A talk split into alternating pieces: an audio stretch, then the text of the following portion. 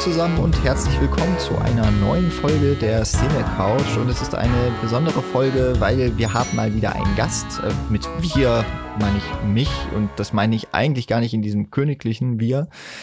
Überspielen wir einfach. Hallo Daniel, schön, dass du da bist. Hallo Jan, schön da zu sein. Wahrscheinlich, ich gehe felsenfest davon aus, kennen die Zuhörerinnen von der Cine Couch deine Stimme. Aber lass noch einmal ganz kurz in Erinnerung rufen, woher könnte man dich denn so kennen? Ich bin Daniel und ich mache auch so einen Podcast, nämlich den Spätfilm. Den gibt's auch schon sehr lange, ich glaube ziemlich genau so lang wie die Cine Couch. Wir haben damals äh, ungefähr zur gleichen Zeit angefangen. Das war so diese zweite Welle von Filmpodcasts, die damals rauskam irgendwie. Also das sind jetzt acht Jahre oder sowas, nicht?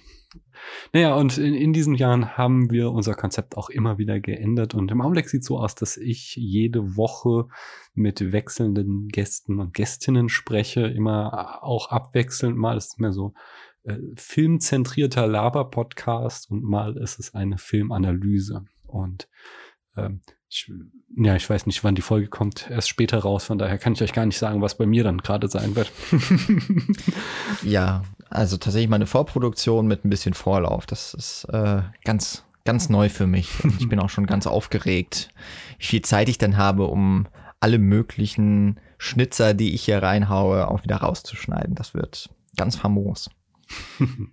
Wir haben ja tatsächlich uns auch schon ein paar Mal getroffen. Ich war sogar schon bei dir zu Hause. Wir mhm. haben am Main gesessen und Bier getrunken. Wir waren gemeinsam im Kino, schon in verschiedenen Kinos in Frankfurt sogar. Mhm. Genau, haben gemeinsam gepodcastet, standen in Berlin. Zwar nicht gemeinsam auf der Bühne, aber wir saßen gemeinsam auf der Bühne. Ja, das stimmt. Welche Runde bist du damals rausgeflogen? Erste. Ja, ich auch. Du auch, du auch, ja. es war nicht leicht, aber ich wäre spätestens in der zweiten rausgeflogen. Aber trotzdem sehr, sehr viel Spaß gemacht, so viele Podcasterinnen zu treffen. Mal die Gesichter hinter den Stimmen dann auch zu sehen. Ich glaube, das nicht gesagt, das war das Cinematic Deathmatch, falls ja, Leute genau, es nachhören genau. wollen. 2018, oder? Ja, müsste sein, ja. Ja, genau, sollte man auf jeden Fall anhören. Zumindest mein Pitch ist natürlich großartig, aber ich glaube, du hast auch ein ganz, ganz starkes äh, Plädoyer für Howard Shore. Und, ja, äh, wobei es war tatsächlich auch die, also ich hatte so ähm, mich ja, man hat ja irgendwie die Fragen vorher zugeschickt bekommen und ich war auf alle anderen ziemlich gut vorbereitet und das war so die eine Frage, wo ich dachte so, da habe ich nicht so ein richtig, also da hatte ich zwar schon eine Antwort, aber es ist jetzt nicht mein Lieblingstake und äh, dann ausgerechnet die Frage kommt natürlich dran. Ja, das habe hab ich auch so für mich irgendwie vernommen. Aber das, das äh, sagt man ja im Endeffekt immer. wir haben uns trotzdem gut geschlagen, würde ich sagen. Ja. Es war auf jeden Fall eine sehr unterhaltsame Folge und eine sehr schöne Veranstaltung. Und wir hoffen doch, dass wir jetzt zumindest ähnlich unterhaltsam über den Film Ariel sprechen. Aus dem Jahr 1988, in Deutschland 89 erschienen, aber nicht zu verwechseln mit dem anderen Film Ariel aus dem Jahr 1989.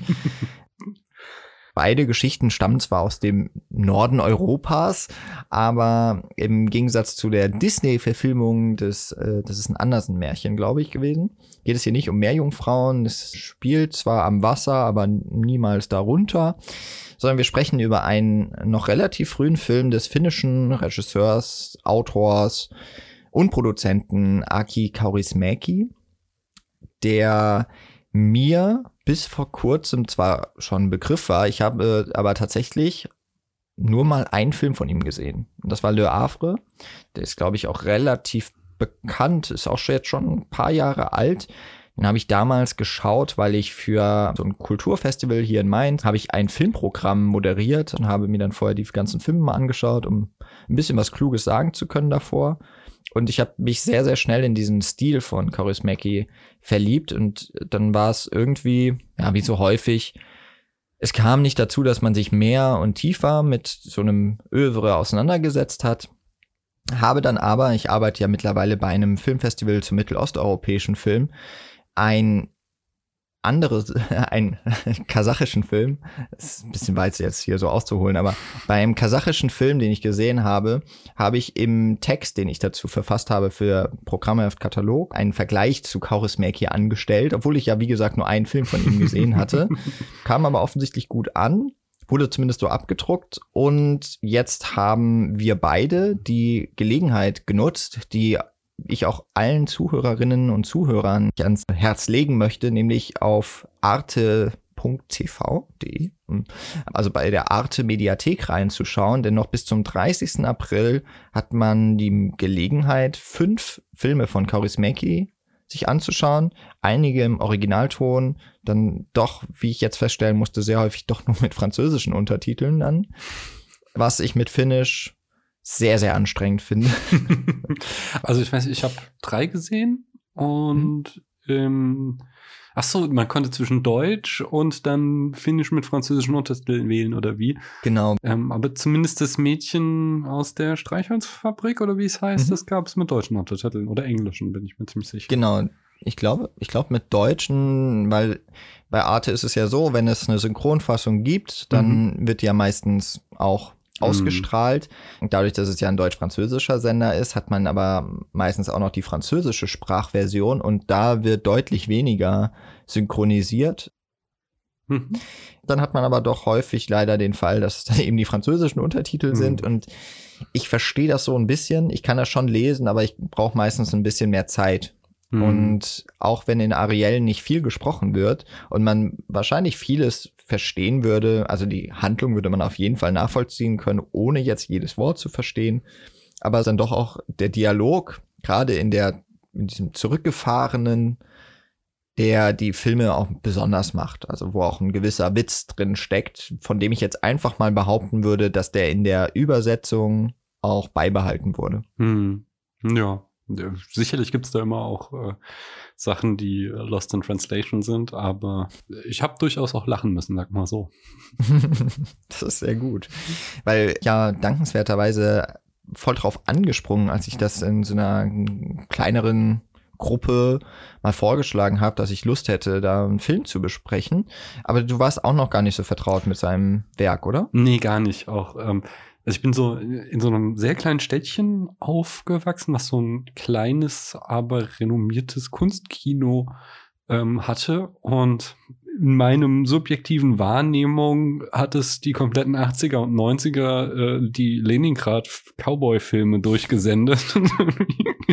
aber ich bin halt immer nur als Kind dann in die Kindervorstellung gegangen und habe dann aber die Vorschau für diese irgendwie weirden finnischen Filme mit den komischen Frisuren gesehen, die das Kino auch noch bringt.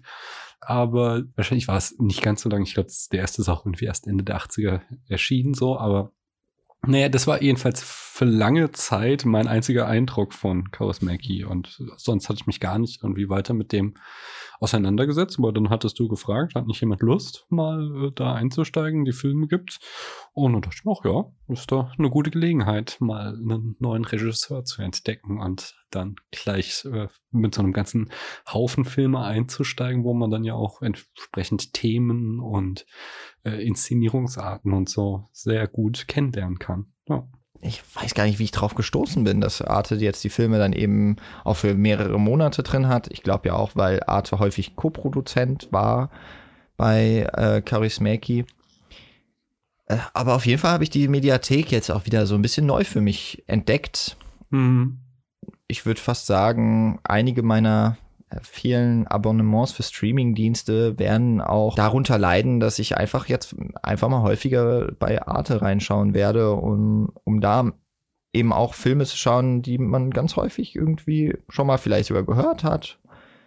Und Filmemacherinnen, die, die man auch schon so ein bisschen kennt, aber es sind ja auch häufig dann gerade nicht die ganz bekannten Filme, die da laufen. Und das macht es, finde ich, für mich dann auch nochmal sehr interessant, Wobei man sich äh, anscheinend auch alle Filme von Kaurismäki in einer Box kaufen kann. Also wer mhm. den tollen Vertrieb und Verleih Pandora-Film unterstützen möchte, der kann sich auch die DVD-Box kaufen. Vielleicht bringen sie auch irgendwann mal noch eine Blu-ray raus. Das wäre das wäre dann, glaube ich, auch der Punkt, wo ich zugreifen würde. Ich glaube, es gibt eine Criterion. Ähm, zumindest jetzt hier. Was habe ich? Es ist äh, Ariel ist Teil der, ich glaube, Proletariat-Trilogie mhm. oder sowas. Oder genau. Proletariats-Trilogie. Und dann gibt es, glaube ich, eine Criterion Collection. Hm. Aber ich weiß gar nicht, ob es auch auf Blu-ray gibt, aber gibt es die nicht dann immer auf Blu-ray? Oh, bin ich mir nicht sicher. Kommt wahrscheinlich ein bisschen drauf an, wann es erschienen ist ja. und ob es die US-Criterion ist. Ah, wahrscheinlich stimmt, eher ja. noch, ne? Okay. Es gibt ja, Probleme. Aber, also. aber es kann ja noch kommen. Es kann ja noch kommen. Hm. Bei Arte ähm, finde ich, um das auch noch mal mhm. kurz reinzuwerfen, äh, tatsächlich, also ich habe da auch eine Zeit lang sehr intensiv geguckt, ähm, aber dann, dass die in der Regel synchronisiert sind, die Filme, und es keine Option zum O-Ton gibt, das hat mich dann so rausgeworfen. Mhm. Ähm, was ich allerdings empfehlen kann, die haben auch immer eine sehr schöne Auswahl von Stummfilmen und da ist es ja dann eben entsprechend nicht so schlimm und dann kann man sich da schön eben aufbereitete Stummfilme angucken, weil man kann die natürlich alle auch auf YouTube sehen, aber da sind es dann meistens die richtig runtergeratzten Kopien, während es da dann in Arte doch schön restaurierte Varianten gibt von dem einen oder anderen Klassiker. Kann ich empfehlen. Stimmt, sehr, sehr gute Empfehlung. Das ist eigentlich auch wirklich über einen längeren Zeitraum, dass man da vor allem auch die deutsche Stummfilmgeschichte, aber nicht nur. Ich glaube, dass auch The Crowd zum Beispiel ein ganz, ganz äh, großer Film der mhm. US-amerikanischen Filmgeschichte da zu sehen war und Manchmal ist es eben sehr kurzfristig, aber gerade bei den etwas weniger aktuellen Filmen hat man auch durchaus seine, kann man sich so ein bisschen seine Zeit nehmen, so wie also auch hier bei Kaurismäki, was uns auch die Gelegenheit gibt, eben das vorzuproduzieren, weil man da nicht so einen starken Druck irgendwie hat, dass äh, es jetzt gerade zwar verfügbar ist, aber wenn dann vielleicht die eine oder andere Person die Folge hört, das auch schon wieder verschwunden ist. Wir haben uns jetzt also geeinigt auf Ariel. Das ist der, der älteste Film in die, von diesen fünf, die Arte anbietet. Das ist, wie gesagt, im Jahr 1988. Es ist schon der fünfte Langfilm von Kaurismäki. Es ist nach einem Drehbuch aus seiner Feder. Er arbeitet immer wieder mit dem Kameramann Timo Salminen bis heute zusammen. Über die Kameraarbeit werden wir sicherlich auch noch ein wenig was verlieren. Und es ist im wahrsten Sinne des Wortes also auch so ein Autorenwerk wo man also auch gerade natürlich aus der Betrachtung von vielen, vielen Jahren später, aber auch schon zu dem Zeitpunkt wurde das äh, durchaus honoriert, wo man die Handschrift auch des Regisseurs durchaus erkennen konnte. Er hat ja angefangen mit Schuld und Sühne, einem, einer Romanverfilmung des Dostoevsky-Werks. Ich habe so ein Interview, das auch in den Shownotes verlinkt wird, äh, gesehen mit ihm, und er hat, er hat da beschrieben, warum hat er sich so einem Werk, das ist ja ein Riesenwälzer, warum hat er sich dem gleich gewidmet, so als ersten Film. Und zum einen meinte er, er bräuchte ja so eine gewisse Fallhöhe. Wenn man nur so ein kleines, schlechtes Drehbuch selber schreibt und das funktioniert nicht, dann ist es ja nur so, dass man 20 Zentimeter runterfällt. Wenn man sich Dostoevsky vornimmt, dann hat man wenigstens wirklich was zu, äh, zu riskieren. Und er hat sich an das Truffaut-Interview mit Hitchcock erinnert, in dem ja Hitchcock gefragt wird, ob er Schuld und Sühne von Dostoevsky verfilmen würde. Hitchcock, das, äh, zudem haben wir auch schon mal einen Podcast bei dir euch gemacht. Mhm. Bei Schuld und Sühne hat er aber gesagt, es wäre unverfilmbar. Mhm. Und äh, Curtis Mackey sagt da, äh, da ist er auch noch nicht so alt. Challenge accepted. genau, genau. Ja, wenn der sagt, das geht nicht, ich mach das jetzt einfach mal. und Hamlet hat er ja auch, Shakespeare-Drama hat er auch in so das moderne Finnland gesetzt. Aber ähm, ja, hier, das ist tatsächlich ein ganz anderer Weg. Und er macht das in einem wahnsinnig kompakten Film. Das finde ich auch gerade so in der heutigen Zeit super entspannt, wenn man so einen knapp 70 Minuten hat. Ein Spielfilm, der wirklich seine Geschichte kurz und knapp erzählt, aber trotzdem eigentlich wahnsinnig viel passiert. Wie hast du das denn so wahrgenommen? Es ist interessant, der Film äh, ist, wenn man sich überlegt, was alles passiert, dann passiert echt viel. Aber er wirkt, obwohl er halt 70 Minuten lang ist, nicht, nicht gehetzt irgendwie, sondern ähm, du deutest es ja auch schon immer mit an, dass die, es werden Einstellungen lange gehalten, es wird eigentlich langsam erzählt, aber ähm, und es kommt auch trotzdem nicht irgendwie so, so eine emotionale Komponente zu kurz oder sowas. Aber dennoch äh, passiert auf der Plot-Ebene einfach echt viele verschiedene Plotpoints, die in diesen 70 Minuten nacheinander abgehandelt werden. Das ist schon eine beeindruckende Leistung. Also er hat das einfach quasi das Wesentliche, um was es ihm ging. Aber es, ist jetzt, also es ist auch kein plotgetriebener Film, es ist wirklich schwer in Worte zu fassen, weil er schafft es so zu kondensieren, eine bestimmte Stimmung ähm, und einen bestimmten Handlungsbogen. Ähm, ja, und das auf einer sehr kurzen Zeit. Ja, wenn wir gleich mal so auch über die Elemente sprechen, die immer mal wieder in seinem Werk vorkommen, dann könnte man auch sagen, das muss ja wahnsinnig langweilig sein, sich sowas anzuschauen. Und es ist aber auf eine ganz beeindruckende Art und Weise gar nicht so. Mhm. Äh, hier ist es jetzt so, äh, die Hauptfigur heißt Taisto Kasurinen. Der arbeitet in einem Bergwerk, das aber zum Beginn des Films geschlossen wird. Er bekommt dann von einem Freund in, einem, in diesem einen Interview, das ich da gesehen habe, wurde der ältere Mann als Vater äh, bezeichnet, aber ich glaube, das wird nirgends so richtig festgehalten. Bekommt er dessen alten Cadillac, Cabrio, vermacht. Daraufhin bringt sich der ältere Mann auf der Toilette eines Cafés um. Und Heisto nimmt das ganze Ersparte vom Konto und macht sich auf den Weg nach Helsinki. Und äh, wird gleich beim ersten Halt an so einer Raststätte ausgeraubt, hat immerhin am Ende noch sein Auto und seine, seine Klamotten, aber steht eigentlich vor dem Nichts. Und ja, heuert so an als Tagelöhner, trifft eine junge Frau, die ihm einen Strafzettel verpasst, sich dann aber dazu überreden lässt, na, das alles mal bei einer Spritztour und einem Essen fallen zu lassen. Und die beiden haben dann sehr schnell eine relativ innige Beziehung. Sie ist ja auch noch alleinerziehende Mutter. Ähm, als aber dann seine Verbrecher findet, die ihn ausgeraubt haben und diesen dann stellt und äh, ja, sich in, ein, in eine Schlägerei begibt, wird er fälschlicherweise für den Angreifer gehalten. Oder naja, in dem Fall war er auch tatsächlich der Angreifer, aber ihm wird ein bisschen mehr zur Schuld gelegt vom Gericht, als tatsächlich gerechtfertigt wäre. Ähm, erhält eine Gefängnisstrafe und dann wird der Film so ein bisschen sogar noch zu einem Gangsterfilm. Und äh, letztlich geht es dann darum, wie sie, wie er mit seinem Gefängniskumpan und äh, auch seiner geliebten Frau, wie sie entkommen können, äh, fliehen können und nach Mexiko ausreisen wollen. Und das ist wirklich wahnsinnig viel an Plot. Hast schon recht. Irgendwie äh, wird alles aber genau in der richtigen Zeit abgehandelt. Du hattest eben so gesagt, es ist eine Art Kondensat. Es wird ja alles so runtergefahren aufs absolute Minimum zum Verständnis. Hm. Vielleicht wird sogar noch ein bisschen was verlangt, quasi vom Zuschauer, dass er ein Vorverständnis mitbringt, dass er also weiß, wie funktioniert eine Liebesgeschichte im Film, wie funktioniert so ein, ein Überfall beispielsweise im Film, dass man das mit ganz, ganz wenigen Bildern mit wenigen Worten abbilden kann und man weiß einfach, was jetzt passiert ist, ohne wirklich viel davon gesehen zu haben. Hm, das ist ein guter Punkt. Er verlässt sich da sehr stark auf filmische Konventionen und filmische Tradition, um dadurch Abkürzungen zu wählen in, auf der Storyteller-Ebene, um die dann wieder zu nutzen, um sich so kleine Freiräume zu schaffen, um dann doch wieder schön bildlich zu erzählen. Also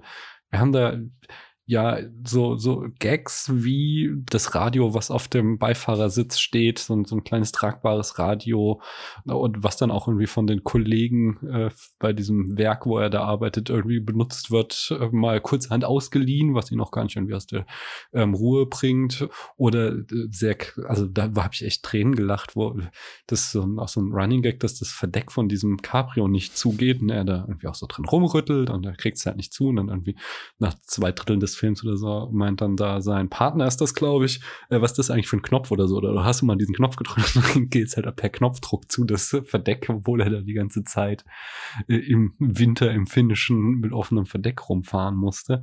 Und also er, er schafft es dann halt für nicht plotrelevante kleine ähm, Vignetten oder Ausflüge oder Abweichungen äh, Zeit zu schaffen, indem er, wie du schön sagtest, die Handlung so verkürzt, weil er sich eben darauf verlässt, dass wir das als versierte Filmgucker schon verstehen werden, was jetzt passiert. Und ich finde, das Konzept geht gut auf.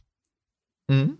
Ich habe den Film für den Podcast noch ein zweites Mal auch geschaut. Eine Sache, die mir dann nochmal sehr stark aufgefallen ist, eine Szene, die so ein bisschen heraussticht, finde ich, ist ähm, die Gerichtsverhandlung, beziehungsweise eigentlich sehen wir nur die Urteilsverkündung. Mhm. Und die wird die wird auf einen Detailgrad ausgebreitet, weil tatsächlich jeder Paragraph nochmal erwähnt wird aus dem Strafgesetzbuch und ähm, auch noch aus einem anderen Gesetzbuch, für was er da verurteilt wurde. Und so viele Worte verliert der Film sonst nirgends für, ein, für irgendeine Begebenheit. Und es wäre ja auch eigentlich nicht notwendig, aber ich finde gerade auch dadurch wird es noch, wird es zu einer, obwohl es im Kern ja eine dramatische Szene ist, weil unser Protagonist, der sowieso schon so auf einem richtigen Tiefpunkt ist, hier vielleicht so ein bisschen was wie, ein, wie so ein äh, Strohhalm nochmal äh, gefunden hat, an dem er ziehen kann, an dem er sich festhalten kann und dann doch wieder weiter runtergestürzt wird. Aber durch diese exzessive Urteilsverkündung wird es auch schon wieder, na, es wird zumindest tragikomisch. Hm. Vielleicht sogar zynisch. Das hast du eben im Vorgespräch auch schon mal erwähnt, dass der Film ähm, auch irgendwie, oder, oder sagtest du das oder hatte ich das gelesen, dass, das, dass er irgendwie zynisch ist? Ähm, äh, weil, weil findest du das? Ich finde das irgendwie, ich fand ihn, also zynisch ist für mich halt immer kalt und ähm, äh, ja, auch irgendwie abweisend oder so. Und, und ich, mir ging der Film halt in seiner Kürze und so trotzdem oft ganz ans Herz. Und ich, ja, ich kann es gerade gar nicht besser ausdrücken. So, dieses Zynische habe ich gar nicht entdecken können. Ähm, äh, also anders ausgedrückt. Ich sehe schon, dass es ganz schön krass ist, was unserem Protagonisten alles widerfährt und darin könnte man vielleicht etwas Zynisches sehen, aber dadurch, dass er das in der meisten Zeit ja mit einer ähm, sehr Seelenruhe und Gelassenheit und auch irgendwie Weltbejahung annimmt, ähm, hat es dann eben wieder nicht so was Zynisches, sondern doch wieder irgendwie dann etwas Herzliches und Mitfühlendes. Mhm. Zynisch ist ja wirklich eine, eine negative Weltsicht, die mhm. sich dann durch Übertreibung, Überhöhung, so eine humoristische Ebene zum Ausdruck bringt. Insofern ist es so ein starker Gegensatz, dass dieser YouTube-Kanal Cinema Cartography Aki Kaurismäkis Werk als Hopeful Cynicism bezeichnet. Im Grunde das so ein bisschen äh, gegenläufig ist, weil Hoffnung hinter dem Zynismus steckt, was ja eigentlich da schon mm. begraben wäre. Es ist gut, dass du das so gerade nochmal erwähnst, weil ich habe mir diesen Titel dieses Videos so sehr gar nicht angeguckt. Fällt mir gerade auf. Und ah. mir ist dieser Gegensatz gar nicht so aufgefallen. Ich finde, in vielen Dingen sehe ich auch dieses eher bejahende, diesen Hoffnungsschimmer am Horizont, den es so gibt. Der Film endet ja auch letztlich mit einer eher positiven Note. Mhm. Schon irgendwie bitter, weil es so keinen anderen Ausweg gibt. Aber es ist ja trotzdem die Möglichkeit auf eine neue Chance. Und du hattest es auch schon erwähnt, die, der Film ist jetzt der zweite Teil dieser Proletariatstrilogie. Und ich würde den Zynismus vielleicht eher auf dieses Gesellschafts, hm. auf der Ebene der Gesellschaftskritik sehen. Weil du hattest, glaube ich, auch das Mädchen aus, oder hattest du auch das Mädchen aus der Streichholzfabrik genau. geschaut? Ja. Der zeigt ja auch sehr niederschmetternd, so aus meiner Perspektive zumindest, wie es so ist in diesem Arbeiterproletariat zu leben, unter teilweise echt so kalten Bedingungen mit den Mitmenschen und wo so diese Sehnsucht nach einer Ausflucht mit drin steckt. Hier in Ariel wird es ja ganz offenkundig auch in die Handlungen implementiert, nämlich Taisto reist ja auch aus und er fährt ja in die große Stadt. Sicherlich auch mit der Hoffnung, dann mit seinem Ersparten erstmal so ein bisschen auch die Zeit zu genießen. Das wird ihm ja auch von diesem Kollegen, Freund, was auch immer, ein wenig nahegelegt, dass er doch jetzt mal was auch anfangen soll mit seinem Leben, dass er auch so ein bisschen was genießen soll. Aber dann wird er ja sofort auf den Boden der Tatsachen zurückgeholt mit einem Schlag auf den Hinterkopf. Ich würde sogar noch einen Schritt zurückgehen, weil du sagst vorhin, dass du jetzt gelesen oder gehört hast, dass der Freund äh, sein Vater war. Für mich war eben äh, aufgrund der Syntax des Films so angelegt, als wäre es ein Kollege von ihm, der mhm. genau wie er einfach auch entlassen worden ist. Ich weiß, vielleicht wird sogar gesagt im Dialog, wobei sie reden ja nicht so viel. Eher unwahrscheinlich. Und damit sind wir ja da schon quasi, dass der Film einfach mit, ja, wir sind Ende der 80er Jahre und so dieses Wachstums-, Wohlstandsversprechen der westlichen Gesellschaft beginnt zu bröckeln und die Arbeitslosigkeit dringt da hinein und sein Kumpel, Vater, was er jetzt auch immer sein mag, kommt darauf so nicht klar, dass er sich halt das Leben nimmt mhm. und vermacht dann quasi unseren Protagonisten dieses Auto, was er als Ausbruch aus den Umständen benutzen kann und das fliegt dann seinerseits so auf die Fresse, wie du es eben schon beschrieben hast. Ich mag auch diese Anfangsszene sehr. Es, es beginnt ja im Grunde, die Arbeiter verlassen die Fabrik und dass er eben gleich mal damit anfängt. Aber wir bekommen gar nicht mit, wie die Figur vorher das alles so erlebt hat, wie so das Leben lief, sondern wir bekommen gleich diesen Einschnitt zu spüren. der dann gefolgt wird erstmal von so einem kleinen Hoch eben mit diesem Auto. Wobei der, der Selbstmord seines, ich glaube, ich habe es auch eher als Kollegen gesehen und fand da eigentlich auch die Tragik eher äh, dadurch, dass der ja deutlich älter zu sein scheint als Taisto. Mhm. Dass da auch so ein bisschen das mit drin steckt, naja, für mich, ne, für mich alten Mann gibt's jetzt eh nichts mehr, wo ich noch reinfinden könnte. Ich werde mich jetzt nicht irgendwo neu einarbeiten können mhm. oder einlernen. Und Taisto hat anscheinend noch die Chance und scheint nicht auf, eigentlich nicht auf den Kopf gefallen zu sein. So hat man eigentlich das Gefühl. Aber dann finde ich auch diese Szene so schön, wenn er mit dem Cadillac rausfährt und gerade wo er diesen Carport verlassen hat, fällt die in sich zusammen. Ja. Also auch so sinnbildlich dafür das Leben, das er dort geführt hat. Da ist nichts übrig geblieben, da ist nur Schutt. Mhm das finde ich, macht äh, Kaurismäki hier auch schon sehr stark aus in seinem Film, dass er zum einen solche Bilder dafür nutzt, dass es zum einen witzig ist, aber zum anderen auch immer was aussagt. Hm. Ja, und man auch so, so, so ein bisschen halt äh, im Lachen auch noch so eine Träne im Auge hat, weil es ist halt so tragikomisch sehr, sehr oft. Auch jetzt in dieser Szene, ja was man ganz häufig liest oder auch hört im Zusammenhang mit Kaurismäki ist so dieses lakonischer Humor. Hm. Vielleicht ist das auch ein bisschen zutreffender als dieser Zynismus. Ich, also je länger wir darüber reden, desto mehr hast du mich eigentlich auf deiner Seite und je, je besser, also die, vor allen Dingen, als du es eben sagtest, äh, der, der hoffnungsvolle Zynismus, äh, so widersprüchlich wie das auch ist, das ist schon ein schöner Ausdruck. Also ich kann mich damit anfreunden. Ich, hat, ich, anfangs bin ich drüber gestolpert, aber natürlich, lakonisch auch total. Ich finde da, also das Lakonische kommt hier ja einfach auch durch äh, unseren Protagonisten sehr stark zum Ausdruck, der sich in so einer stoischen Ruhe seinem Schicksal hingibt. Quasi das Gegenteil von so einem griechischen Tragödie, wo die Leute immer versuchen, ihrem Schicksal zu entgehen und dadurch in die Katastrophe stolpern, ist es hier, dass der das mit einer Ausnahme eben, die ihn dann sogar ins Gefängnis bringt, sonst immer äh, so hinnimmt, was ihm halt widerfährt. Und das ist halt so, ja, ist jetzt halt der nächste Aspekt in meinem Leben. Und das fand ich sehr erfrischend, weil das dazu führt, dass so viele filmische Konventionen dann doch wieder unterlaufen werden und es unerwartete Wenden gibt. So, ich dachte mir zum Beispiel, als er da bei dieser Fabrik ankommt und dann haben die anderen sein Radio genommen, dachte ich, oh, jetzt hier kommt der große Konflikt, so, dass das Letzte, was er noch hat, wird ihm da auch noch geklaut. Aber dann sagen sie, hey, wir haben da ein Radio ausgeliehen. So, ja, okay. das ist für ihn halt okay. Und dann genau das gleiche wieder im Gefängnis, wo er dann zum ersten Mal die Zelle betritt und dann starrt ihn der andere so böse an und er guckt nur zurück und sie sagen gar nichts und dann wirft ihm der andere einfach ein Päckchen Kippen hin und sitzen da und rauchen. Und das ist eben dadurch, dass der ja sowas Lakonisches, sowas Ruhiges, Stoisches hat, der Film an mehreren Stellen anders weiterging, als ich es jetzt erwartet hatte. Und das hat mir sehr gut gefallen. Es ist wirklich ein ein ganz starkes Element in nicht nur diesem Film, aber hier sieht man es auch schon sehr stark. Du sagst ja, dass er alles so hinnimmt. Mhm. Alle Figuren nehmen alles, was so passiert, mehr oder weniger hin. Bei dem Verbrecher, der dann von Taisto auch verprügelt wird, da sieht man einmal kurz so einen Anblick von, das kann man schon sagen, das ist schon ein emotionaler Ausbruch in diesem Film von Angst so. Als der merkt, oh, ich wurde gerade erkannt und das wird jetzt hier, wenn ich nicht schnell abhaue, nicht gut ausgehen. Ansonsten sind alle Figuren auch ziemlich emotionslos. Das ist vielleicht das Finnische auch, nicht? Das sagt man ja, ihnen ja zumindest nach.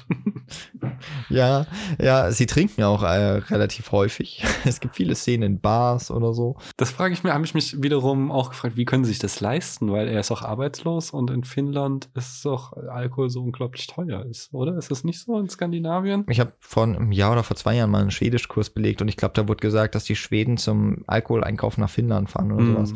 Okay. Und ähm, glaube, so im Vergleich zu hier sind die Lebenshaltungskosten schon was höher. Ich konnte es jetzt auch nicht so ganz einschätzen, ob jetzt diese, weiß gar nicht, was ist überhaupt, haben die Finnen auch eine, die Krone als Währung? Also er, er, was auch immer die Währung ist, äh, er hebt ja 8000 ab. Und das ist ein ganzes Erspartes. Auf jeden Fall ist es genug, dass die, die beiden Typen da an diesem Pommesstand ihn dafür sofort ausrauben. Mhm. Also scheint es schon lukrativ zu sein. Auf der anderen Seite hat er dann diesen Tagelöhnerjob, wo er ja auch schwarz arbeitet und da kriegt er, glaube ich, schon so fast 200 irgendwie.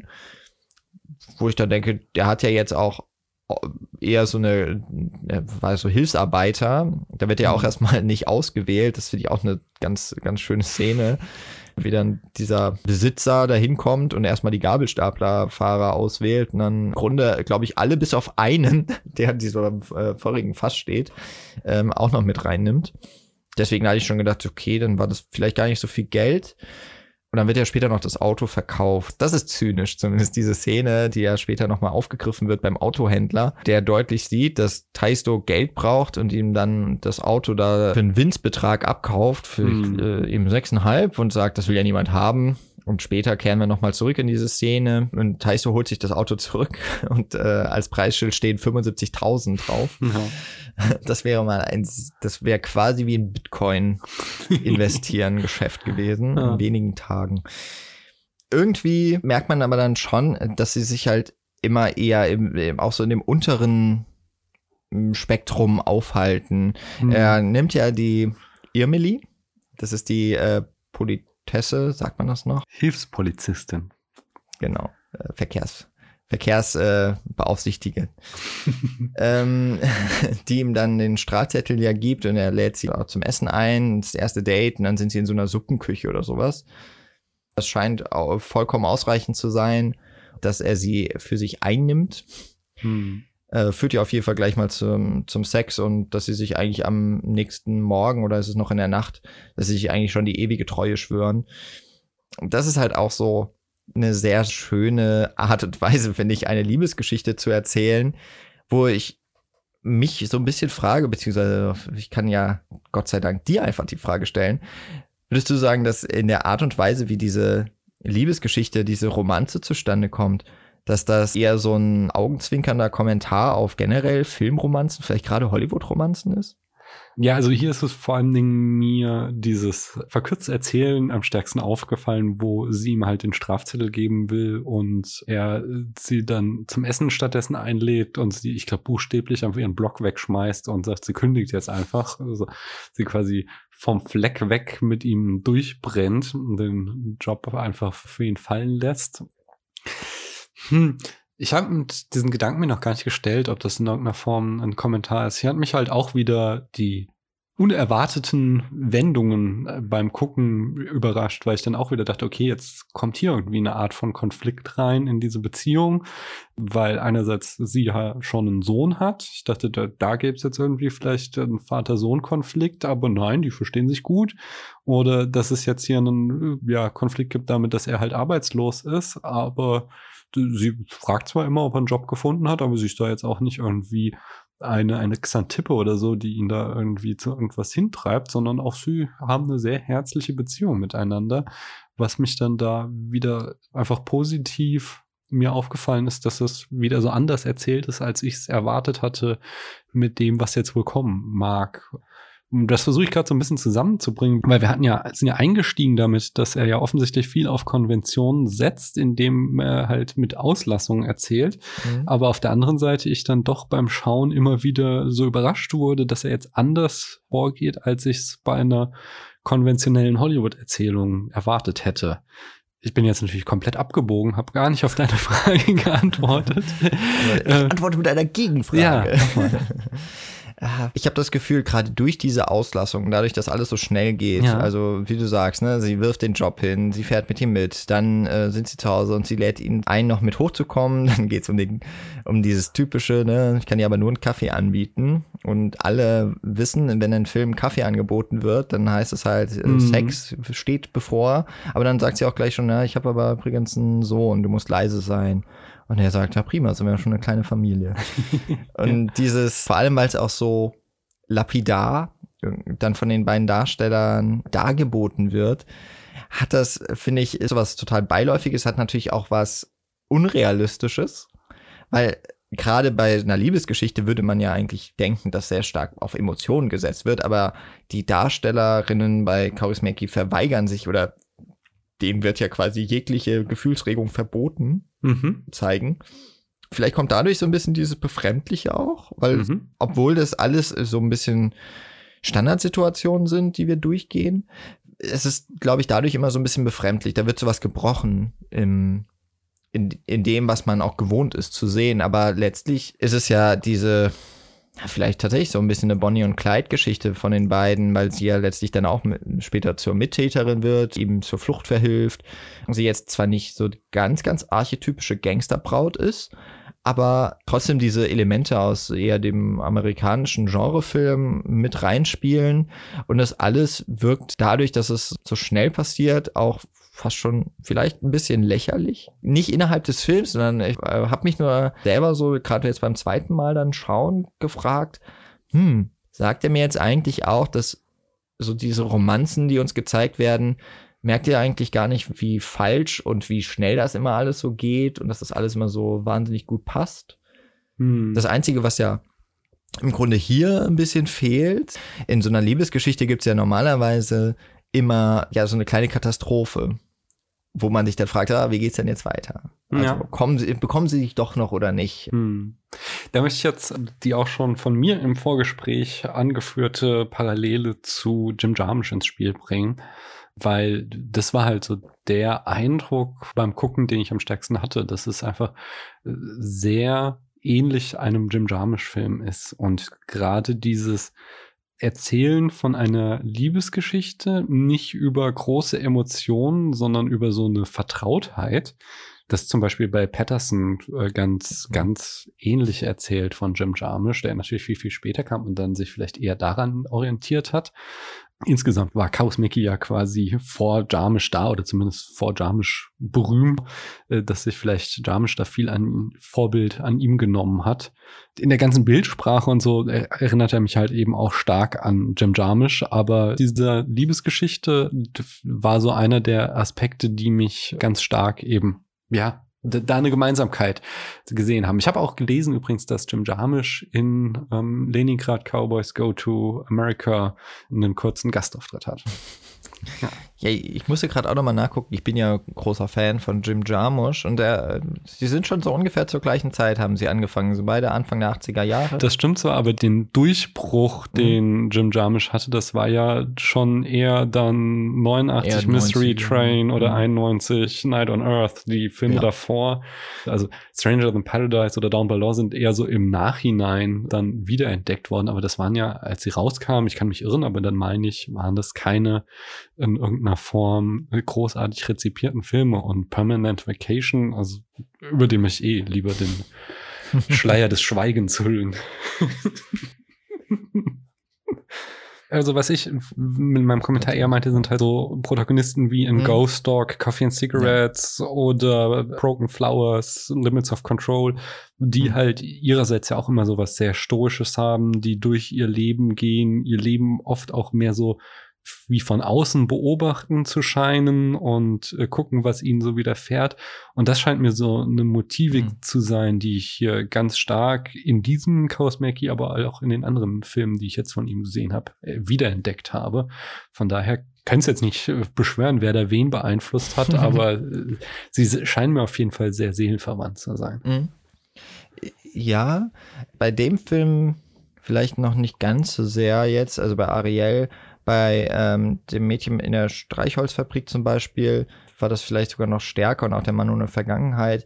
Diese Außenperspektive war dann für mich auch häufig verbunden mit so einem Wunsch. Mhm. Also quasi dem, schon dem inneren Wunsch, der aber irgendwie trotzdem so auf ein Objekt quasi projiziert wird, etwas anderes zu sein oder etwas anderes zu erfahren, sein Leben anders zu führen. Das würde ich sagen, steckt hier im Taisto auch ein bisschen drin, aber er ist sehr viel selbstbewusster in dem, was er tut. Mhm.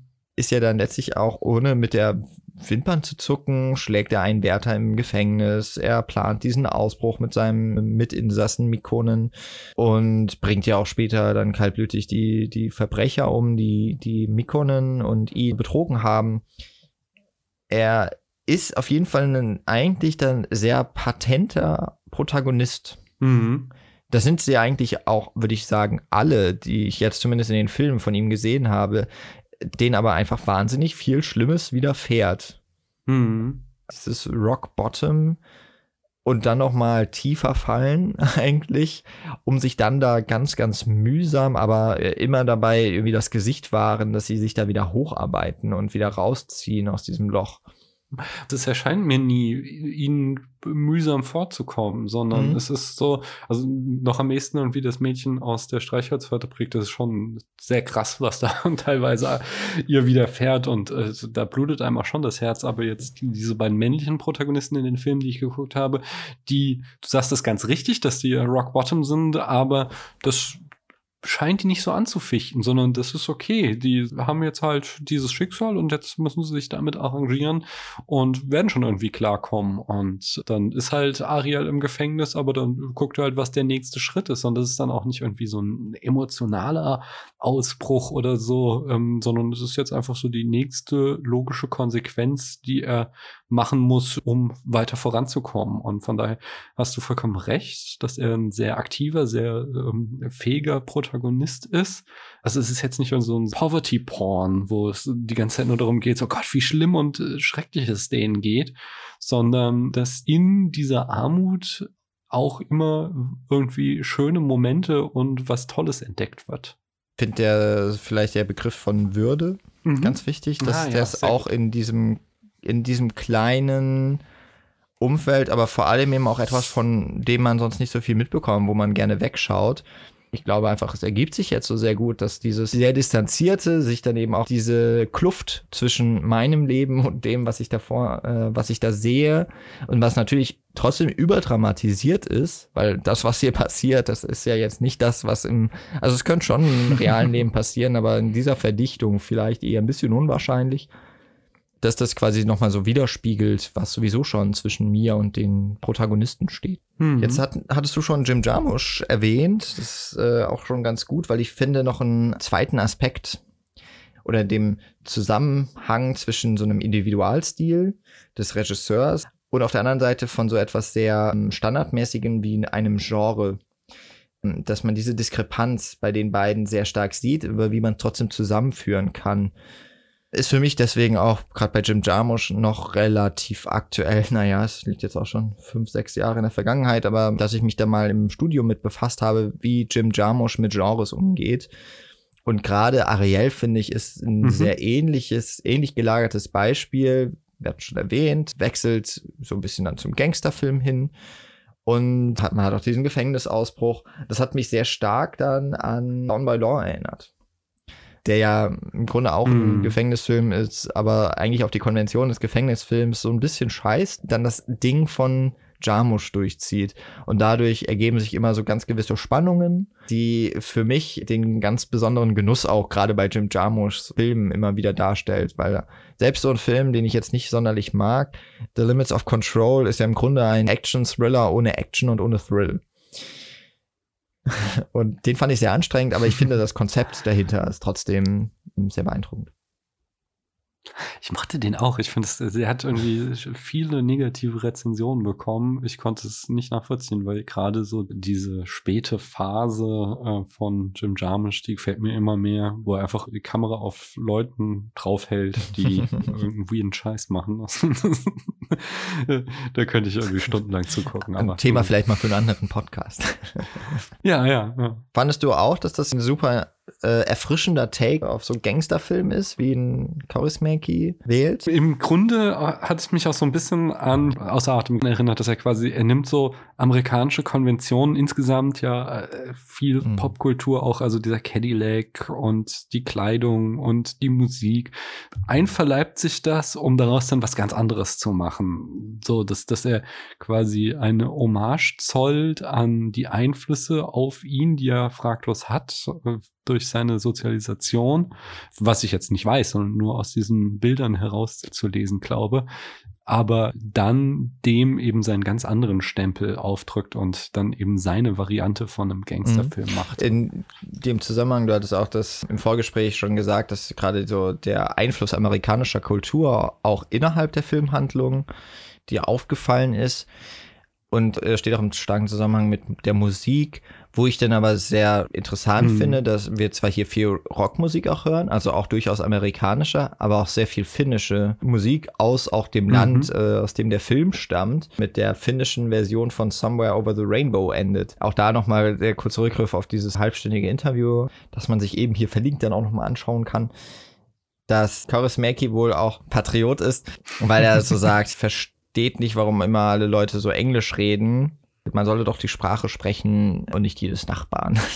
Irgendwie so wird, äh, paraphrasiert ist er mhm. da in einem Moment, was ich auf der einen Seite ein bisschen seltsam finde, aber möglicherweise ist es schon für die finnische Kultur auch wichtig, äh, vielleicht auch, weil es nicht so wahnsinnig viele Finnen gibt, die diese Sprache sprechen, die auch notorisch schwierig ist. Ja, dieses gehört ja auch, ich glaube, ist es Ungarisch oder mit Ungarisch gehört es zu einer Sprachfamilie, die sonst in Europa nicht mehr vertreten ist. Das ist ich fand es mit, er macht halt mit der Musik wieder das Gleiche, mhm. was du eben mit dem Genre beschrieben hast, dass er quasi, er nimmt eben sowohl die ähm, amerikanischen als auch die finnischen Einflüsse, die er hat und äh, manscht sie so zu seinem eigenen neuen Ding zusammen. Was ich auch ganz schön finde. Ich möchte auch nochmal ganz wichtig betonen, die Jukebox. Jetzt drei Filme von ihm gesehen und in allen drei Filmen hat er eine Jukebox irgendwie in einer kurzen Szene, wenn auch nur eine äh, entscheidende Rolle oder also wurde einfach präsentiert äh, besonders. Ja. Was aber auch immer so mit drin steckt, das sind Szenen, die in Cafés, die in Bars spielen oder in Diskotheken. Da treffen sich auch die Leute, da knüpft man die neuen sozialen Kontakte. Das ist halt etwas, was vielleicht auch noch so sehr spezifisch 80er, Anfang 90er Jahre ist. Also da spielt irgendwie, finde ich, so dieses Zeitkolorit voll rein dann eben auch im Zusammenspiel dann nochmal mit den Klamotten, mhm. mit den mhm. Frisuren. Also genau in diesen Szenen, dann auch wenn die Jukebox so zu spielen anfängt, das ist ähm, für mich irgendwie auch ganz stark zeitlicher Anker. Einfach, dass man, dass man diesen Film mhm. ganz gut dann in den 80ern verorten kann. Was auch immer, also jetzt in diesen drei Filmen wichtig war, ist so eine industrielle oder auch Hafenkulisse, durch die sich die mhm. Protagonisten durchbewegen. Was ich auch erstaunlich finde, weil es jetzt nichts ist, also okay, Hafen vielleicht schon, aber sonst nicht so, was ich mit Finnland assoziiere, sondern für mich halt Finnland irgendwie Weite, wenig mhm. Menschen, viel Wald, viel Seen oder so. Das sind so die Bilder, die ich mit bei Finnland im Kopf habe. Und dadurch, dass er es halt hauptsächlich in Helsinki ansiedelt, hat er eben so ein, so ein sehr urbanes und dann eben auch mit diesem Proletariat wieder einhergehendes, so ein sehr industriellen Look einfach. Ja. Ich meine, ich mochte die, die mhm. Farbgestaltung gar nicht. Das ist auch, also für mich sehr in den 80ern gefangen, aber auch so europäische 80er, wo alles noch so braun, beige, grau ist irgendwie. Das ist was, was mich tendenziell immer abschreckt bei Filmen. Sie sehen einfach nicht so gut aus. Wo ich jetzt den Film gestern nochmal geschaut habe, ich habe äh, daneben vorhin nochmal so ein paar Zusammenschnitte geguckt und habe gedacht, wow, sehen in den YouTube-Videos die Filmszenen genial aus. So richtig schön hoch aufgelöst. Mhm. Ja, ich fand auch, man hat irgendwie da auch so sehr stark noch diese Ästhetik einfach wahrnehmen können. Das ist vielleicht auch in Le Havre so ein bisschen gebrochen. Da gibt's glaube ich, ein paar mehr deutlich kräftigere Farben. Und auch äh, das Mädchen in der Streichholzfabrik spielt, finde ich, sehr viel mehr mit diesem eher tristen, grau-braunen Alltag. Weil ja die, weil sie ja dann dieses mhm. rote, äh, sehr auffällige Kleid sich zulegt. Ne? Und mhm. bei dem hier, wo du es jetzt so sagst, da Ah, das ist vielleicht dann noch das, was am, am plakativsten irgendwie in dieses eher dann doch so Drama und in diese Arbeiterschicht so von wegen, ach ja, hier ist alles so ein bisschen trist, ne? Mir was mitgeben soll als, als Zuschauer. Was ich aber sehr schön fand, das habe ich auch im Vorgespräch schon mal erwähnt, das passt irgendwie auch nochmal so ganz gut zu diesem amerikanischen und auch zum Genre wenn dann in dieser letzten Viertelstunde ja eigentlich nur, wobei das ja auch schon mehr als ein Viertel des Films ist, schlägt es dann ja eher in diese Gangster-Thematik um. Da geht es dann darum, sich die Pässe zu verschaffen. Dann gibt es einen Banküberfall, der auch irgendwie äh, sehr untypisch verläuft sich Taisto und Mikonen ja auch, nachdem sie aus dem Gefängnis ausgebrochen sind, natürlich mit Gefängniskleidung sich erstmal neu einkleiden müssen und bei so einem Modegeschäft ist das Schaufenster plündern und dann haben beide so Anzüge an. Taisto schwarzen Anzug, schwarze Schuhe, weißes Hemd und schwarze Krawatte, schwarze Sonnenbrille und er hat so halblange Haare und die hat er so nach hinten gegelt und als ich den Film zum ersten Mal geschaut habe, habe ich sofort gedacht, von wann ist der nochmal? 88, okay, sechs Jahre vor Pulp Fiction. Das muss, also es kann kein Zufall sein, dass dann John Travolta ein paar Jahre später im Grunde wie, wie der Zwilling von Turo Payala durch die Gegend läuft und einfach cool ist. Also könnte schon sein, dass Quentin Tarantino durchaus die Filme von Kaurismäki auch angeschaut hat. Ich hab's leider nicht so richtig nach, nachvollziehen mhm. können. Ich habe nur noch ein Buch entdeckt das, glaube ich, Columbia University Press erschienen ist. Und da wird zumindest gesagt, dass unter anderem auch Tarantino, aber auch Wes Anderson zum Beispiel sich haben von Kaurismäki inspirieren lassen. Und ich kann es schon auch verstehen. Hm. Ich kann das auch nachvollziehen. Auch nochmal das Auto von Taisto. Das hat mich auch nochmal ganz stark an den, das Auto von John Travolta in Perfection erinnert. Ja. Also so insgesamt gesehen war das für mich eine wahnsinnig tolle Erfahrung, diesen Film zu schauen. So richtig haben wir es gar nicht rübergebracht, was da eigentlich alles für Elemente mit drin sind, die, wenn man es nur so hört, man sofort denken könnte, meine Güte, langweilig hoch 10. Ein Film, der kaum Dialoge hat, die sind auch emotionslos dargeboten. Es sind auch nicht viele, es ist auch nicht unbedingt immer dann das tiefgründigste.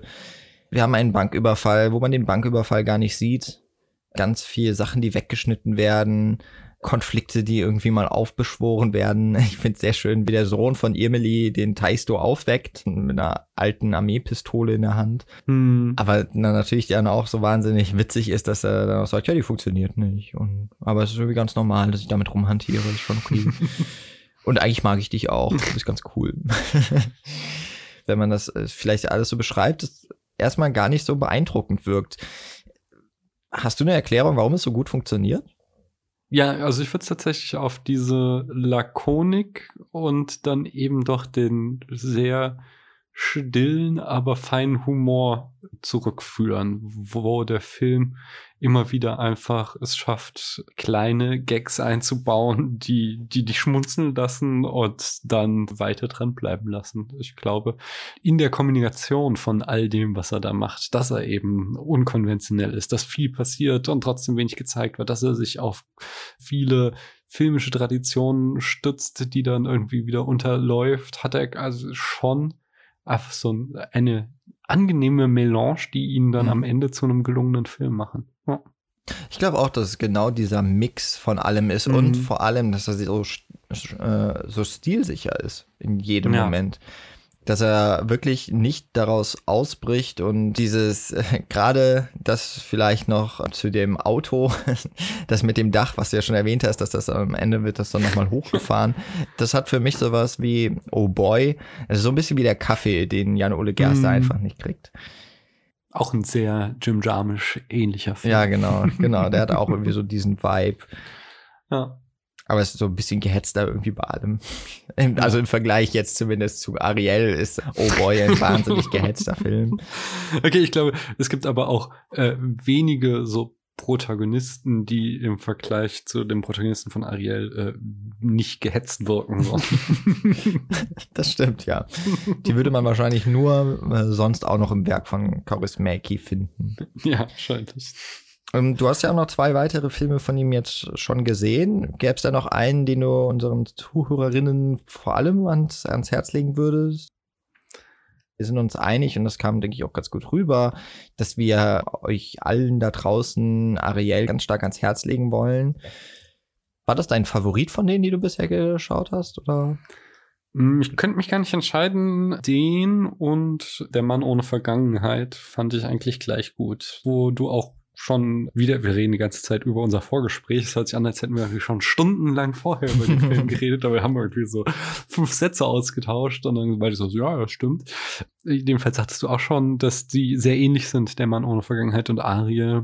Und den mochte ich auch sehr gerne. Ich habe sehr, sehr viel Spaß an dem Film gehabt. Besonders die Kartoffelanpflanzszene, die hat mein Herz gewonnen. Ich habe wirklich Tränen gelacht, weil der Mann ohne Vergangenheit äh, pflanzt Kartoffeln an. Er hat dann eine Ernte von sechs Kartoffeln und sein Freund fragt ihm, ob er eine haben kann. Sagt, oh, ich weiß nicht, ich muss welche für den Winter zurücklegen und ein guter Bauer nimmt immer die Hälfte, um die nächste Ernte anzupflanzen. Das heißt, also mir bleiben eigentlich nur zwei Kartoffeln und die wollte ich für mich und meine Freundin. so. Dieses Gespräch, wie Großbauern führen, aber es geht um sechs Kartoffeln, das, das, das ist so unglaublich lustig und das, ich finde, das trifft diesen Film auch sehr gut, wenn ihr äh, glaubt, dass euch sowas gefallen könnte, dann seid ihr bei Der Mann ohne Vergangenheit auch sehr richtig. es ist im Grunde wirklich so eine sehr gute Weiterführung auch von, von Ariel, obwohl er dann ja außerhalb von dieser Trilogie steht. Wir haben jetzt auch häufiger das Mädchen aus der Streichholzfabrik genannt. Also ich fand bisher alle Filme sehr empfehlenswert. Ariel fand ich jetzt auch dadurch so besprechenswert, weil er noch am ehesten, so finde ich, mit Konventionen bricht oder man es sehr gut am, an diesem Beispiel auch zeigen kann, wie Kaurismäki zum einen so seinen Stil etabliert, aber dann eben kommt noch dazu, dass mit diesem Gangster-Genre gerade auch diese Verbundenheit mit dem amerikanischen Kulturgütern generell Deswegen fand ich den jetzt für die Besprechung am schönsten, aber man kann eigentlich über alle der Filme, könnte man immer was sehr, sehr Tolles drüber sagen und immer wieder die, die schönen Szenen herausarbeiten. Aber tatsächlich jetzt eben von den Vieren der Film, der am meisten da nochmal ausbricht, weil er auch nicht so wirklich in diesem Milieu spielt, ist La Vie Bohème der zwar auch von ökonomisch sehr schlecht äh, dastehenden Personen handelt, aber das sind eben drei Künstler, ein, ein hoffnungslos experimenteller Musiker, ein Autor, der über allem zu stehen scheint und ein Maler. Der wird übrigens dann auch gespielt von Matti Pellon-Pä, der hier Mikonen spielt und so zum festen Ensemble gehört. Also ich hatte schon anfangs erwähnt, dass der Kameramann von Kaurismäki von Anfang an immer an dessen Seite stand.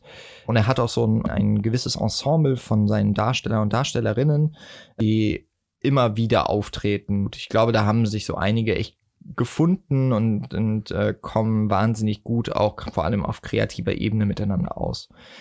La Vie Bohème vor allem auch ein wahnsinnig witziger Film würde ich dir auch noch ganz stark empfehlen. Ich glaube, da hast du sehr großen Spaß mit, weil da auch schön viel philosophiert wird. Ja, okay. Einfach ein sehr witziger Film, der dann in Paris spielt, allerdings. Mhm. Aber äh, ja, großer Spaß. Bin ich gespannt. Also, ich habe auch Lust auf mehr bekommen jetzt durch die drei Filme. Ja. Das ist sehr gut. Ich hoffe, dass wir das auch so ein bisschen, dass dieser Funke übergesprungen ist. wir hatten schon Anfang der Folge so ein bisschen erwähnt, dass wir ja hier vorproduzieren und du wahrscheinlich noch nicht so ganz genau sagen kannst, was gerade ganz aktuell beim Spätfilm erschienen ist. Aber worauf könnten sich denn die unsere Zuhörerinnen vor allem stürzen, wenn sie noch nie was vom Spätfilm gehört haben? Hm. Also jetzt, ich sitze gerade am Schnitt einer Mammutfolge, wo ich mit Arne vom Enough Talk und Christiane von Brainflix über unsere besten Film-Neuentdeckungen in 2020 gesprochen habe. Äh, also nicht zwingend Filme aus dem Jahr 2020, sondern Filme, die wir zum ersten Mal in diesem Jahr gesehen haben. Äh, da könnt ihr gerne, also sie dürfte ein paar Wochen alt sein, aber bestimmt immer noch frisch für euch. Also da könnt ihr vielleicht viele neue Filme entdecken. Außerdem geplant jetzt für Januar und Februar habe ich schon auch eine Folge wieder zum Japanuary, wo ich mich mit Gästen einem weiteren Miyazaki-Film widmen werde, was eigentlich so jetzt in den letzten Jahren im Januar bei uns immer ein Thema war. Und außerdem war in den letzten Monaten hier schon das Genre Schlamm und Leder äh, ein wichtiges im Spätfilm und auch im Januar werden da neue Vertreter kommen. Ich werde auch den Experten dieses Genres äh, zu Gast haben im Podcast und wir werden Filme im Januar und Februar, ich weiß noch nicht genau, wann die Folgen erscheinen, besprechen, die diesem Genre zuzuordnen sind und gucken, was das Genre denn besonders macht. Also für, für alle diejenigen, die Kaurismäki und Ariel lieben, das ist doch genau das, wo, wo man dann als nächstes drauf springt. Das klingt nach einer sehr, sehr schönen Mischung. Ich habe ist jetzt dann natürlich, wenn die Folge hier erscheint, schon sehr viel länger zurück, aber ich habe zuletzt eure Folge zu Juno gehört. Mhm. Becky und Christopher. Hm. Sehr, sehr schöne Besprechung von einem sehr, sehr tollen Film. Kann ich also auch in dem, an diesem Zuge noch empfehlen ich glaube, alles weitere, was da noch so empfehlenswert ist, das liest man dann vielleicht auch wieder bei den Podcast, Filmpodcast-Empfehlungen. Da schreibst du ja auch immer kräftig mit.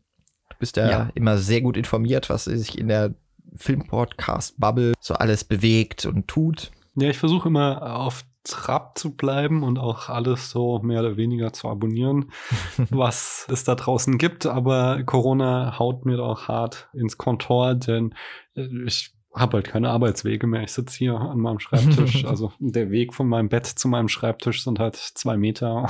das reicht nicht ganz für eine Podcast-Folge. Nee, nee. Und sonst normalerweise fahre ich halt auf Hin- und Rückweg zur Arbeit. Kann man viel Podcasts hören, aber jetzt äh, fehlt mir das ein bisschen. Von daher muss ich viel immer skippen. Ich versuche trotzdem so ein bisschen was mitzukriegen. Und äh, da werden bestimmt auch wieder Podcast-Tipps hinten rausfallen. In dem Sinne hoffen wir einfach, dass ihr alle, liebe Zuhörerinnen und Zuhörer, doch irgendwie die Zeit findet, diesen Podcast zu hören und nicht zu skippen. Äh, wenn ihr das jetzt gerade gehört habt, habt ihr es offensichtlich geschafft. Wir sind am Ende angelangt. Wir empfehlen also an dieser Stelle, schaut euch noch mal in der Arte Mediathek um. Da gibt es eben noch bis zum 30. April fünf Filme von Aki Kaurismäki zu sehen. Neben Ariel, das Mädchen aus der Streichholzfabrik, La Vie Bohème und der Mann ohne Vergangenheit noch Wolken ziehen vorüber. Ihr findet weitere Podcasts von Daniel bei spätfilm.de. Das ist korrekt. Du bist ja auch relativ aktiv auf Twitter als äh, Spätfilm und Privatsprache, also da kann man genau. dir auch gerne folgen. Ein Spätfilm kann man, denke ich, auch in jedem möglichen Podcatcher der Wahl abonnieren, sollte man tun. Gerne auch natürlich dann weiterempfehlen, ganz kräftig und viel, viel reinhören. Da gibt es einiges zu entdecken. Ihr habt ja auch äh, einen ähnlich breiten Folgenschatz, wie wir das haben. Vielen, vielen Dank, dass du dich für dieses Experiment, so nenne ich es jetzt einfach mal noch, weil wir ja beide relativ unbeholfen und, und mhm. unerfahren uns diesen Film gewidmet haben. Vielen Dank, dass du dich da so motiviert zurückgemeldet hast und dass wir diesen Film hier jetzt gemeinsam besprechen konnten.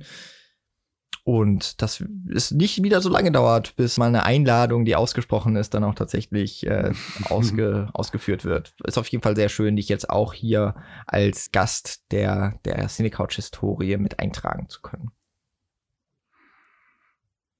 Ah, vielen Dank, dass ich da sein durfte. Und ich freue mich auch, wenn wir hoffentlich bald äh, uns wiedersehen, weitersprechen und so. Es macht mir immer sehr Ebenso. viel Spaß, Ebenso. über Filme zu sprechen. Also dann, liebe Zuhörerinnen und Zuhörer, ihr wisst, was zu tun ist. Guckt bei der City Couch, guckt bei Spätfilm nach und bis zum nächsten Mal. Tschüss.